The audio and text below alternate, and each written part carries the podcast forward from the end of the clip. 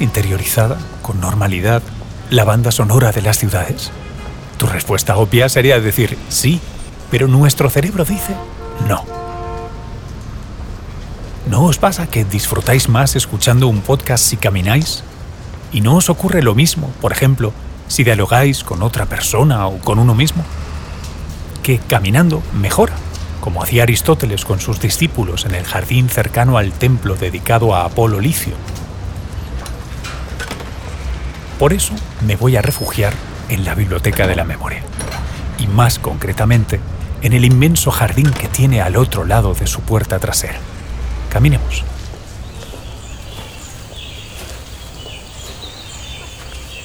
Árboles, agua, mucho verde. Esto se parece más al contexto en el que apareció nuestro cerebro. ¿Cómo ha sido su evolución desde entonces? Enrique Buffy es neurólogo, especialista en evolución cognitiva. Él sabrá explicármelo. Enrique. Durante el 99% de la historia del género Homo y el 95% de la historia de nuestra especie, nuestros antepasados vivieron como cazadores-recolectores. Y a pesar de los logros de la tecnología y la cultura, estamos condicionados por pulsiones, necesidades, emociones ¿eh? arcaicas, adaptadas a un entorno ancestral en el que evolucionamos y que ya no existe. Y ahí seguimos, Enrique, adaptados hoy a algo que ya no existe. El genoma humano ha sido seleccionado durante dos millones de años o más para adaptarse a los sucesivos entornos del Pleistoceno, en el cual nos transformamos en humanos. Y nuestro genoma no ha tenido tiempo de adaptarse a los cambios ocurridos desde el inicio de la agricultura. No ha tenido en absoluto tiempo para adaptarse a los cambios que han ocurrido desde el inicio de la revolución industrial. Este medio que nos parece ahora natural, ¿eh? el medio en que vivimos, parece que siempre ha sido así, ¿no? Es el medio, es lo que, lo que hay, ¿no? lo que existe, es una cosa muy nueva a la cual nuestros organismos no están adaptados aunque el hombre se adapta a casi todo, nos hemos adaptado a campos de concentración, a chabolas, etc. Pero nuestra adaptabilidad no es infinita, es muy alta, pero no infinita. ¿eh?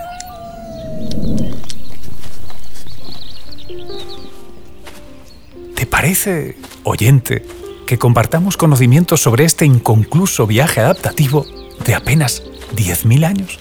Soy Luis Quevedo. Sigo honrado al saber que nos dedicas tu atención mientras dura este podcast y te doy la bienvenida a Debates Insólitos.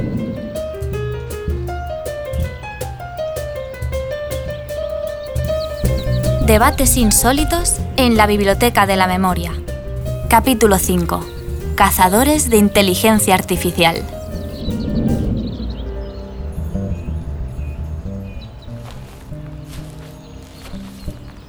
Me emociona cerrar los ojos y tratar de transportarme hasta los albores de nuestro actual cerebro. Pero me temo que a nuestras emociones no les sale gratis esta adaptación al hoy, ¿no, Enrique? El sistema emocional arcaico del ser humano, de Homo sapiens, nos impide una correcta adaptación a este medio artificial que hemos creado. Los adaptamos como podemos, ¿no? Pero pagamos un precio, ¿no? Y quizás podría ser útil imitar a los cazadores recolectores, no yéndonos a cazar al bosque con un arco y una flecha, evidentemente, sino en cuanto a ejercicio, a la dieta y a redes de apoyo social se refiere. Hmm, pagamos un precio. Qué interesante reflexionar sobre el precio de la inteligencia. Porque la clave para entender el viaje que estamos realizando está en el comportamiento humano.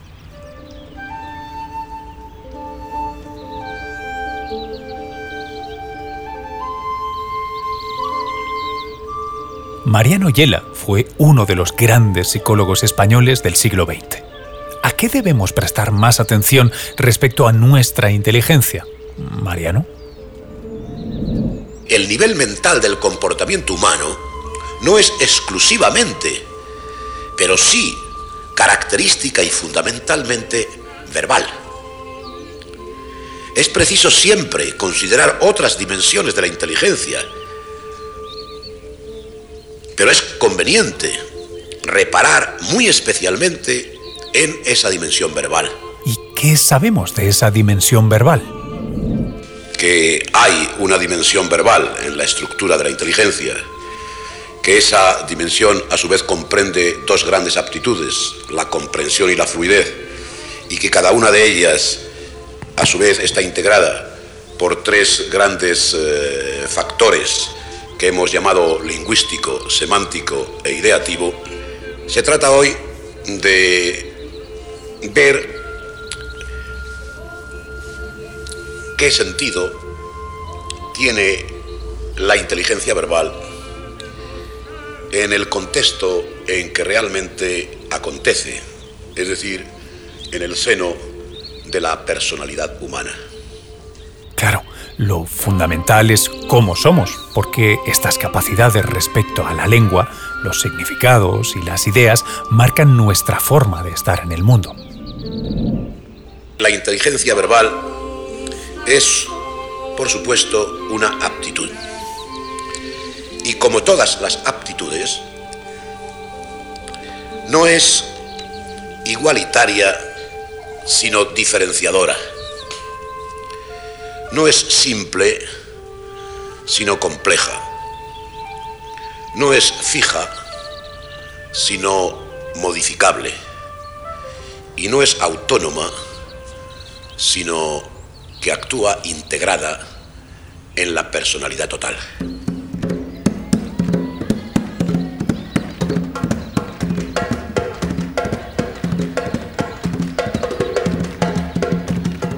No nacemos enseñados ni personalizados. ¿Cómo se desarrolla nuestra inteligencia?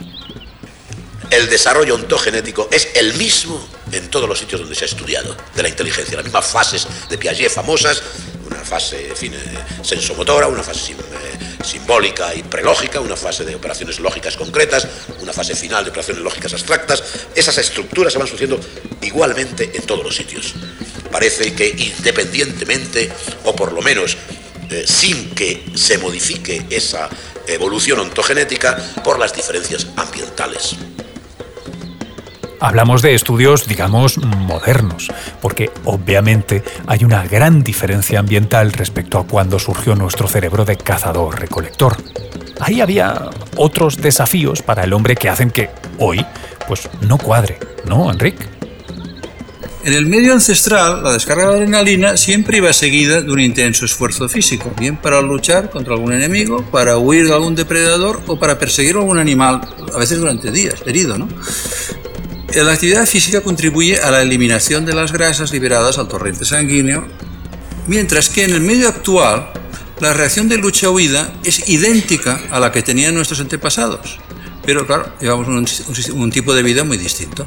Mucha gente vive en un estrés permanente, pero este estrés ya no son depredadores, ni son eh, enemigos, ni son animales que hemos de perseguir, ¿eh? Sino que este estrés pueden ser atascos de tráfico, hipotecas, pérdidas de empleo o asistir a una reunión de negocios. ¿no? Entonces el cuerpo se prepara para la acción, pero no se produce acción. Mariano, y aunque tú hablaste en la Biblioteca de la Memoria en 1975, estaba ya midiéndose si hay mayores coeficientes intelectuales dentro de una ciudad o un pueblo, al ser este ligeramente más parecido al medio ancestral. Los estudios que ya llevan muchos años haciéndose de las rurales y los urbanos, a medida en que en el ambiente rural va habiendo, y esto está pasando en muchos sitios, las mismas posibilidades de desarrollo cultural, económico, etc. Y más bien son iguales los pueblos que las ciudades, excepto en magnitud, en extensión, en esa medida van desapareciendo estas diferencias y se empieza a insinuar una diferencia a favor de los núcleos rurales. Parece que la megalópolis o megápolis empieza a tener ciertos eh, efectos contrarios al desarrollo intelectual o a ciertos factores que perturban ese desarrollo intelectual.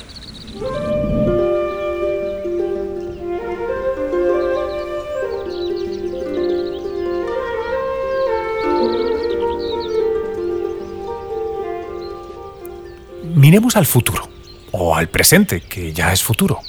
Profesor Hiela, ¿dónde debemos poner nuestros esfuerzos investigativos para evitar esas perturbaciones del desarrollo intelectual?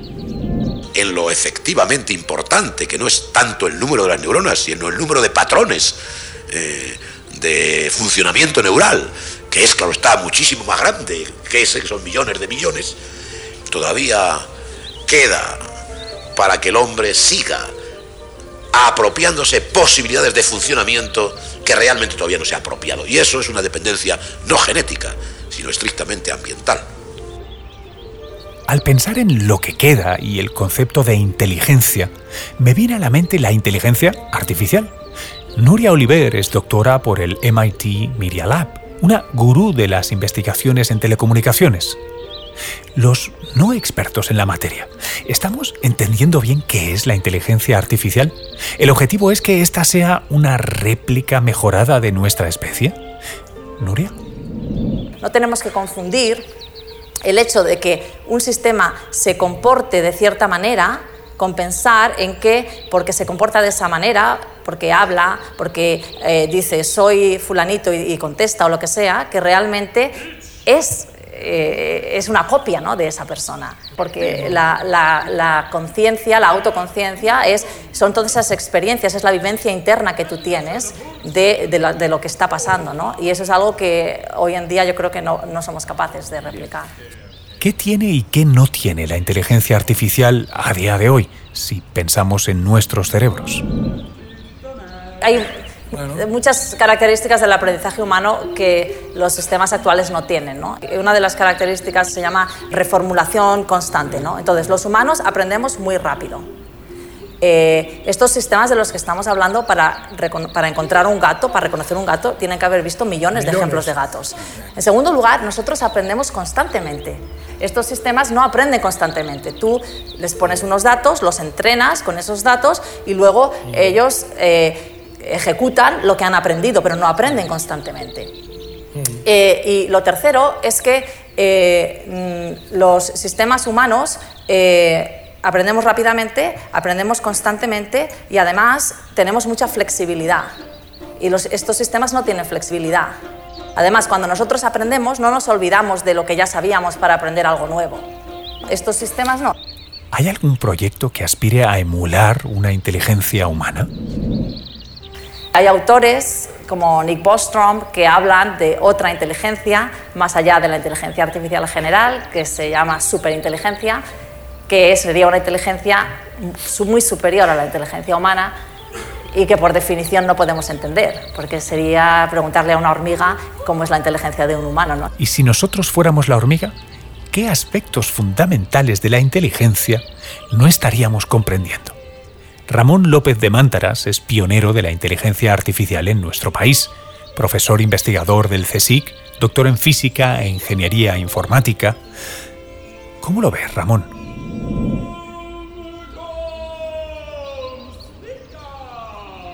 La hipótesis básica de la inteligencia artificial de Newell y Simon, que son dos de los fundadores, se llama la hipótesis del sistema de símbolos físicos.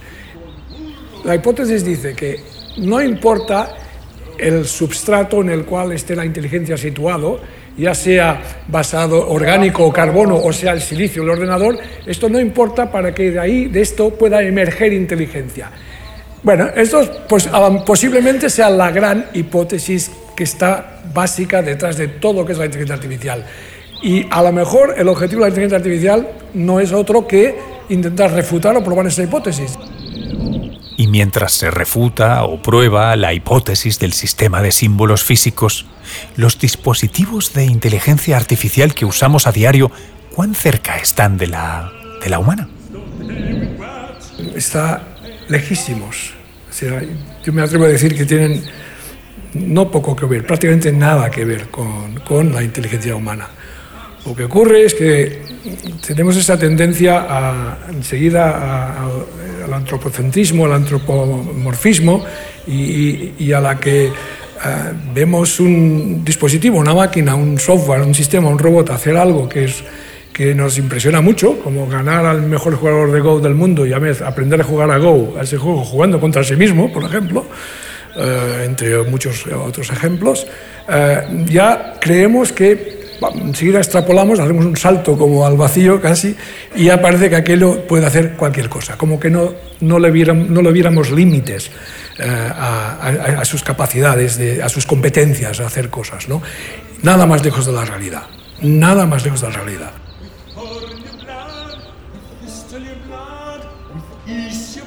Lo que sí es real es que ahora mismo el oyente de debates insólitos está teniendo la fortuna de poder escucharos. Nos dejáis a él o ella y a mí una reflexión sobre la inteligencia a modo de conclusión. Una cada uno. Enrique, empiezo contigo. Persistir en el rechazo a la perspectiva evolutiva de la naturaleza humana solo conducirá a la construcción de un entorno cada vez más difícil de soportar. Mariano. Después de todo, lo más característico en el pensar humano, en el hombre, a diferencia de los animales, es que pensar es sobre todo y principalmente atreverse a pensar. No es tan fácil atreverse a pensar. ¿Por qué el hombre ha realizado tantos milenios y milenios? No se piensa sin más, porque se tiene pensamiento, inteligencia y, y se piensa, ah, no. Se piensa sobre esto, sobre aquello. Y pensar es atreverse a una aventura que no sabe uno dónde nos va a llevar. Se piensa siempre a partir de una situación, con unas predisposiciones, en un contexto histórico, cultural, humano, lleno de creencias. Y si se pone uno a pensar, ¿qué pasará? Es muy arriesgado. ¿Te arriesgas tú, Nuria? ¿Qué pasará? Necesitamos replicar la inteligencia humana para que la inteligencia artificial tenga impacto en la sociedad o nos ayude a resolver los problemas a los que nos enfrentamos. Y desde mi punto de vista, la respuesta es no para muchos de esos retos. Ramón, ¿dónde ves tú los retos de un futuro protagonizado por la inteligencia artificial? Está lleno de, cada vez más de decisiones en donde detrás eh, hay las, quien sugiere una, una, la decisión es a menudo un algoritmo, ¿no? Y hay que ser muy vigilantes de que este algoritmo no tenga sesgos de, discriminación de ningún tipo, racismo, eh, en fin, yo qué sé. Eh, esto y esto es un problema que tenemos nacional. Otro problema es la, la privacidad. ¿no? Esto lo tenemos, ya la privacidad a partir del momento en que tenemos esta, este dispositivo infernal ya la hemos perdido, ¿no? Pero eh, prácticamente, pero es que la inteligencia artificial la puede amplificar mucho más, eh, puede amplificar mucho más este problema. Estremece pensar que tenemos cerebros de cazadores cuya deseada presa es la inteligencia artificial una herramienta que llena nuestras horas de insomnio pegados a la pantalla del móvil y esta a grandes servidores de supercomputación. Todo ello está muy bien, pero no me gustaría que pasara desapercibido algo que ha dicho Enrique Buffil, que nuestro cerebro es el de un primate social. Está diseñado para ser parte de redes de apoyo. Necesitamos formar parte de la tribu.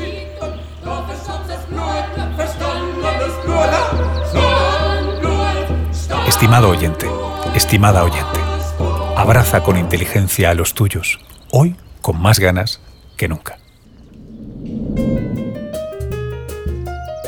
En el siguiente capítulo de Debates Insólitos os sorprenderemos con el paralelismo que existe entre el gran universo y nuestro pequeño cuerpo propio. Todo ello para hablar del paso del tiempo.